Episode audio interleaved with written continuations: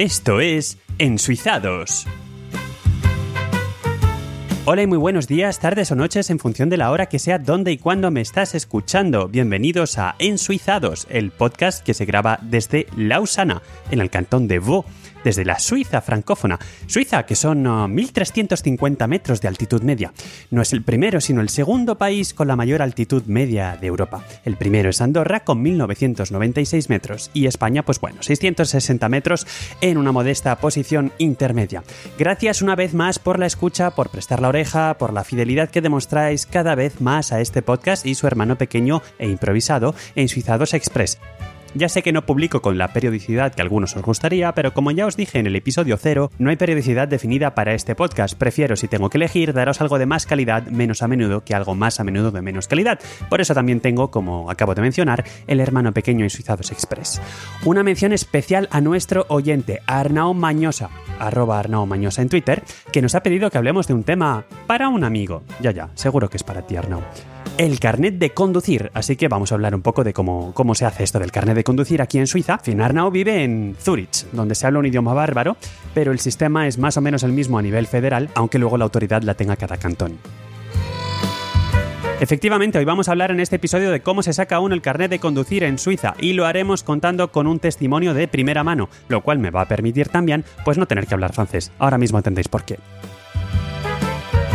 Responderemos también a la pregunta de un oyente puertorriqueño, Yari, sobre cómo moverse por este país cuando se viene de turismo.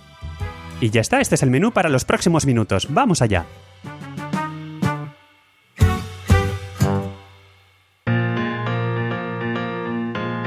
Y hoy, para hablar del tema de hoy, tengo a alguien conmigo. Hola, ¿quién es?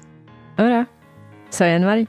Ah, la del francés hablado que me tortura en todos los episodios. Hoy me vas a acompañar en todo el episodio. ¡Uy! Sí, soy la misma. Uy, quiere decir que sí. Sí. Ah, vale, muy bien. Bueno, pues hoy vamos a hablar del carnet de conducir en este, en este país maravilloso, estupendo. Exacto, muy bien. Pues yo cuando llegué a Suiza me ya tenía un permiso de conducir español y entonces pues me pude lo pude convertir por uno de aquí haciendo un trámite, pagando por supuesto y siempre pagando. Siempre siempre pagando. Em, renunciando al español y en dos días pues ya lo, tenía. Y aunque el transporte público es muy eficiente aquí y, lo recomendamos por encima de cualquier otro medio em, de locomoción, pues siempre es práctico saber conducir, por lo que uno pudiera necesitar. Entonces, ¿qué es lo que pasa si uno no tiene el carnet y se lo quiere sacar aquí? Como yo. Exacto, como tú. Algunos dirán que por, por seguridad o por paranoia, pero para sacarse el carnet de aquí hay que arremangarse, coger aire y mucha paciencia, porque es un proceso largo y caro también, sí, sí. A ver si podemos explicar el proceso de forma clara, porque es un poco complicado. Y, denso. Entonces, a ver, ¿qué pasa? Antes de poderse apuntarse, antes de poderse apuntar al, al, examen teórico, ¿qué pasa? Hay que hacer un curso que se llama el samaritano, ¿no? Sí, se llama así. ¿Y sabes cómo se llama en alemán? Mm, no sé. Yo tampoco. Yo tampoco. Referencia bíblica, por supuesto, pero no es algo de. religioso. Religioso. Vale. Un curso de español gratis por el precio de uno. Podcast y curso de español y de francés. Muy bien. Entonces, el, curso este del samaritano, eh, ¿cómo es? Son 10 horas, ¿no? ¿Y qué te enseñan? Sí, son 10 horas. Dos días. Un fin de semana. Un fin de semana. O dos fines de semana. Son 5 horas Ah, dos veces. O sea que no haces nada más de tu fin de semana, haces el samaritano y ya. Sí. Y dormir, y, dormir y comer, muy bien. básicamente, pero, pero bueno, la, la, idea es aprender cómo reaccionar en una situación de urgencia. Sin perder los papeles, ¿no? Sí. Vale, Eso, idealmente sí. Idealmente. Va mucho más allá de las situaciones que uno podría encontrarse cuando uno está al volante y es un curso, a mí, mm, por lo que cuentas, me parece muy útil, ¿no? ¿Qué, te enseñan a hacer? ¿Te enseñan a hacer reanimaciones y cosas así? Sí, bueno, te, te enseñan la reanimación con el masaje cardíaco, cardíaco mm. que te ponen la música de Staying Alive como referencia para... Para el ritmo. Sí, mm. para el ritmo pero te enseñan también, bueno, la, la cosa es que la, la mayoría de, de, los alumnos tienen unos 18 años, entonces, bueno, aparte de mí, ah, son muy jóvenes. Y hay un poco de prevención sobre el SIDA y el alcohol. En el samaritano. Mm, Sí, Vale. también. Eh, Entonces es um, muy general, Ujú. pero tienes una prueba al fin del, del, del- Del curso. del curso Sí. que es hacer un masaje cardíaco, que A, es, a un muñeco, a un maniquí. sí, que es lo, lo más importante del fin de, pero no es la, la única cosa que, que te enseñan. Con el samaritano hecho, uno puede apuntarse al teórico. Y para el carnet de tipo B, que es el de coche normal, son 50 preguntas de tipo test en 45 minutos, así que es más de una respuesta por minuto. Y se aprueba con 15 faltas o menos, o lo que es lo mismo, pues un 7 sobre 10 para poder aprobar. Y los errores además no restan puntos, así que no sabes, pues te lo puedes inventar. Si no se aprueba, se puede uno apuntar inmediatamente al día siguiente para volver a probar suerte. No hay ningún tipo de restricción en este sentido. ¿A ti qué tal te fue el examen teórico? Bueno, lo, lo hice en una vez, La primera vez. pero las imágenes tampoco son... Que hay unas imágenes como si fueras en el coche, como si estuvieras sí, al volante. Sí, sí. Mm, Y que te preguntan, ¿y ahora qué hago? ¿Pa hacia dónde? ¿Qué harías en esta situación? sí, Ya. exacto. Pero hay una aplicación que te puedes descargar sobre tu móvil o iPad o lo que sea. Ah, bueno, que tienes que pagar también, pero es muy buena para practicar el examen, en- el examen teórico. Y luego las preguntas son las mismas, más o menos. Sí, sí, muy parecidas. Ya. Y hay una, bueno, 400 preguntas sobre la aplicación, Sí. que es demasiado para Mm. prepararse. Vale.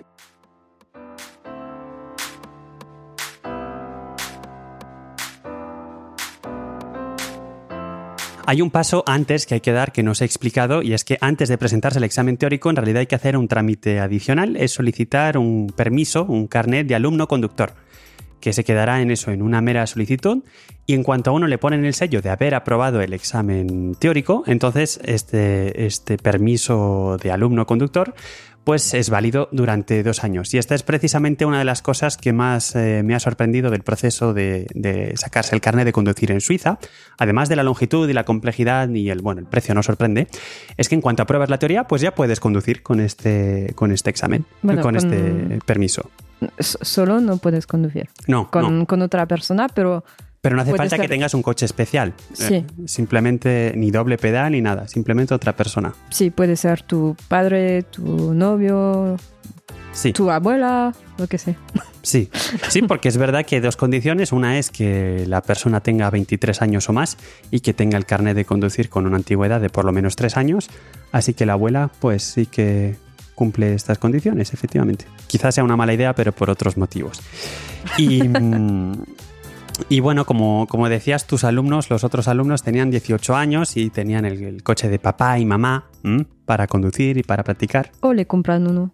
O le compran uno para que vaya practicando el chico, ¿no? Sí, más práctica. Sí, mucho mejor. Así lo va rompiendo. Y luego ya cuando se saca el carnet de verdad, pues le compran uno de verdad. Sí. Sí, muy bien.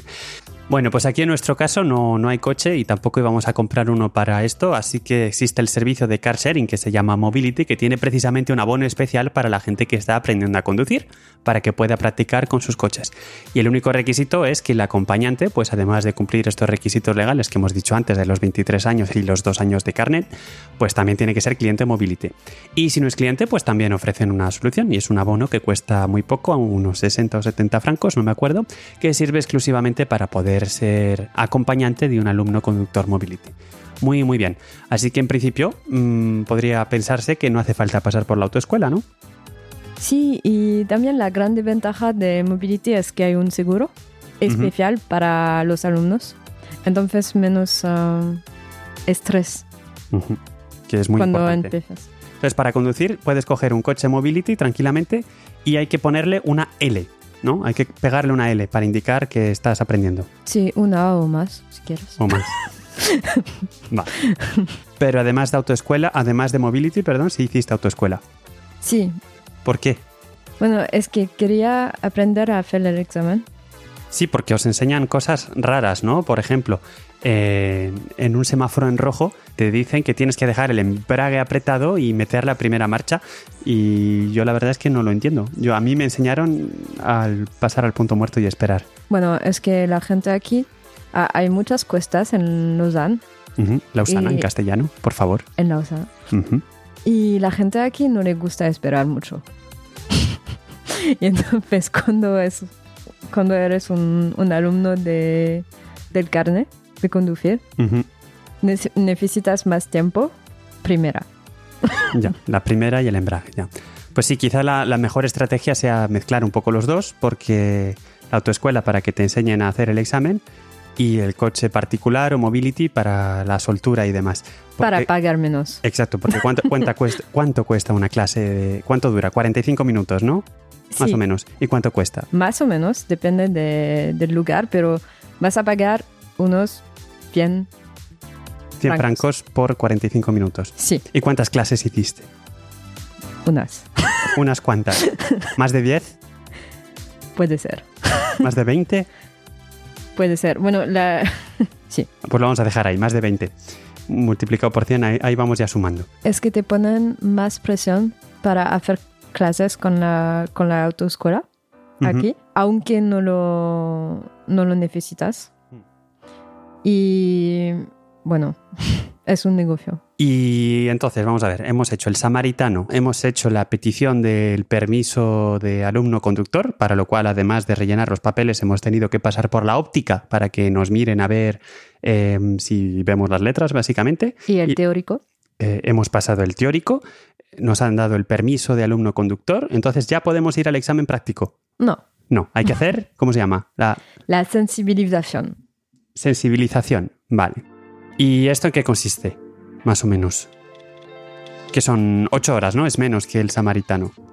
Sí, eh, menos que el samaritano, pero se hacen durante la semana. Vale. Entonces, si trabajas, tienes que tener tiempo para hacer eso. Son cuatro veces, dos horas, una semana. Vale. ¿Y qué te enseñan? ¿De qué te sensibilizan? De muchas cosas diferentes. Eh, los profesores también pueden ser eh, diferentes monitores de... ¿Autoescuelas? Sí, Vale. eh, tienes que pagar, por supuesto. Bien. Y te enseñan un poco de mecánica, de prevención, otra vez, porque siempre Si bebes, no conduzcas, esas cosas. Sí, Ya. esas cosas y mecánica, qué hacer con tu coche, cuando hay problema y bueno, cosas de mm, sobre el movimiento de- del coche. Ujú. Ah, por ejemplo, cuando lluvia, ¿qué haces? Cómo manejar un poco el coche en esas situaciones. Un poco de teoría, un poco de cosas más prácticas y bueno, ya está. Ya. Y no hay prueba. Hacer las horas y ya está. Y ya puedes ir al práctico entonces, ¿no? Y vas al centro de exámenes.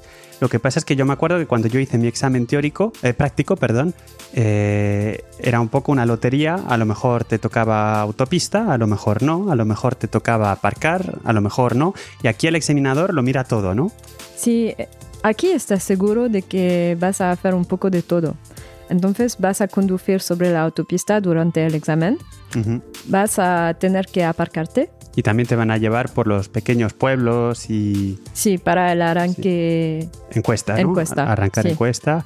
La- las prioridades de derecha y Sí. un poco de todo. También te hacen- curvas. cu- las curvas eh, y también te hacían un, fren, un frenado de urgencia también, ¿no? Sí, También. sí, sí, O sea que el examinador tiene una lista de todo lo que hay que hacer y lo va a mirar todo. sí, como una checklist.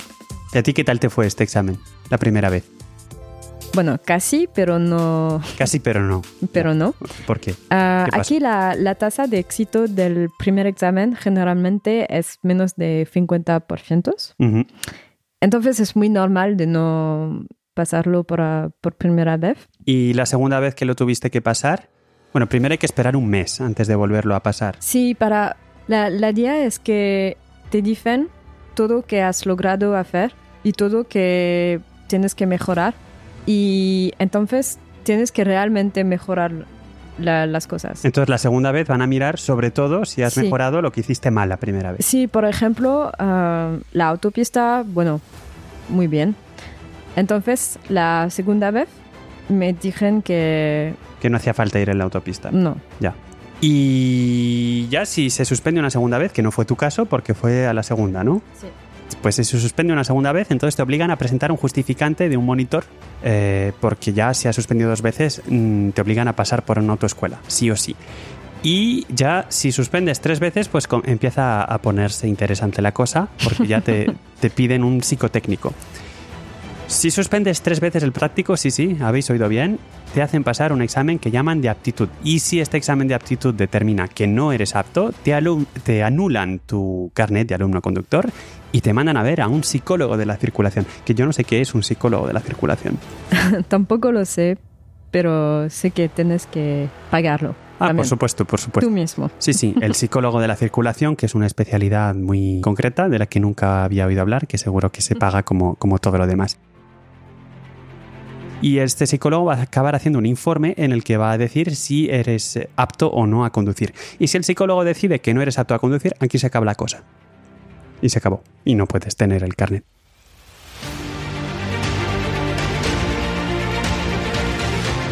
Bueno, entonces vamos a volverlo a pasar todo. Hemos hecho el samaritano, hemos ido a la óptica, hemos aprobado el teórico, hemos eh, hecho clases con un monitor de, de una autoescuela, hemos hecho el curso de sensibilización, hemos aprobado el, el- hemos aprobado el práctico y ya está.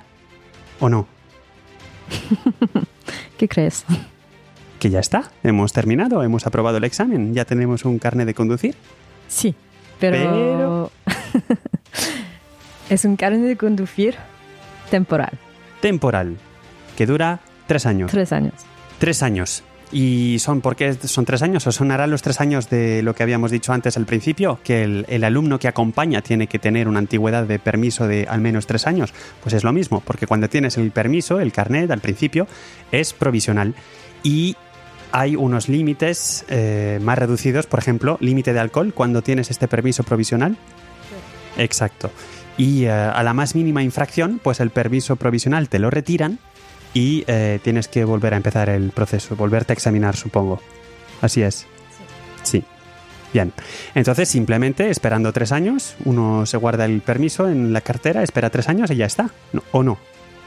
No, hay, Tampoco. hay otra cosa que tienes que hacer. Durante estos tres años. Sí, Sí. Y son los. ¿Cómo se llama? Em, dos fases. las dos fases. Sí. Sí. ¿Y en qué consiste?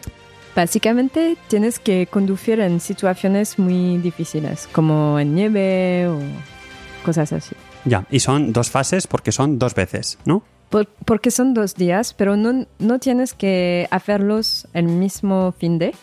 Puedes hacer uno un año y el otro otro año, Vale. pero hay que hacer el primer y después el segundo. Antes de los tres años. Sí, O sea que cuando pasan los tres años ya te dan un permiso definitivo si no has cometido infracciones y si has hecho las dos fases. sí. Y si Sí. no, Y si no, pues mm, a repetir. a repetir, muy bien. Y bueno, aquí lo mismo, si no se tiene vehículo propio, pues se puede utilizar el Mobility. Y en esta ocasión, pues no hace falta acompañante, porque uno, pues si ya has llegado hasta aquí, pues ya tienes un. eres un orgulloso poseedor de, de un carnet de conducir, aunque sea, aunque sea probatorio. Pero hay que pagar 700 pavos. 700 francos los dos, o cada uno. No, los dos. Ya, bueno, entonces estamos ya entre... Y el coche. El coche, claro, si vas con Mobility, pues también hay que pagar el alquiler Mobility. O sea que entre los samaritanos, los cursos, eh, las dos fases, el- el- los alquileres Mobility, porque se pagan, el monitor, mm, ¿qué estaríamos hablando? ¿De 5.000 francos al menos? Depende. ¿Y en tiempo, más o menos? ¿A ti cuánto te ha llevado? En tiempo, eh, unos meses para mí, Pero depende también de- del tiempo que, que tienes para hacerlo y Muy bien, pues muchas gracias. Te agradezco el esfuerzo que has hecho en hablarnos en una lengua extraña o más extraña que la que usas habitualmente y esta vez me ha, per- me ha permitido vengarme porque gracias a tu presencia en esta sección principal pues no vamos a tener tortura y no me vas a hacer hablar en francés. pues muy interesante el tema. Ha sido un placer para mí. Muchas gracias. Gracias a ti. Hasta la próxima. Hasta luego.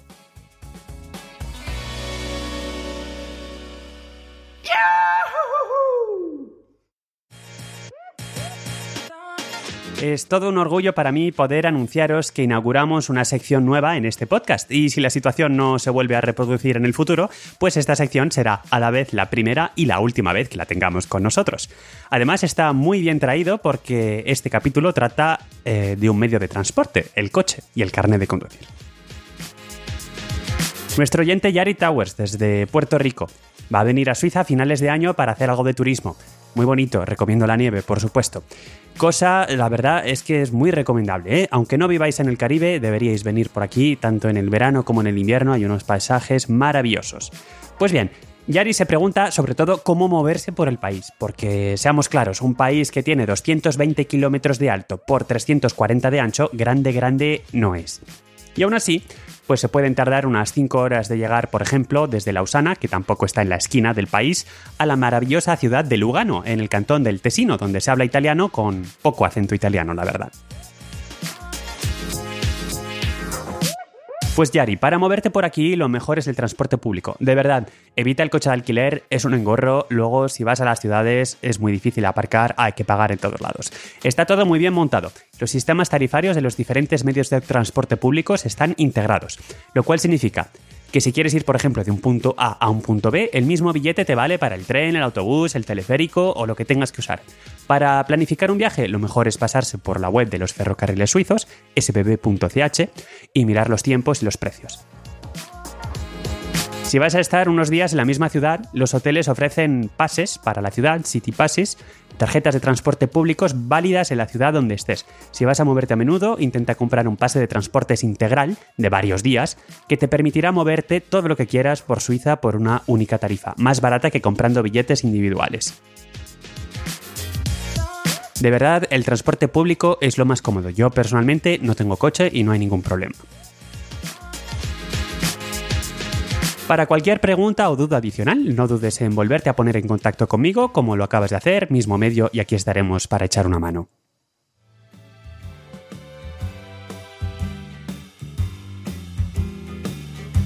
Pues hasta aquí el episodio de hoy. Antes de terminar, una pequeña nota de Meta Podcasting, excepción que confirma la regla de que estas cosas no las hacemos por aquí. Este humilde podcaster estuvo presente brevemente en las jornadas de podcasting que se celebraron en Madrid en octubre de este año 2018. Aprovecho para felicitar desde aquí especialmente a dos de los premiados en los premios de la Asociación Podcast. Por un lado, Carmela García, ganadora de la categoría Divulgación Científica o Salud, con su podcast Bacteriófagos, que es muy recomendable, de verdad.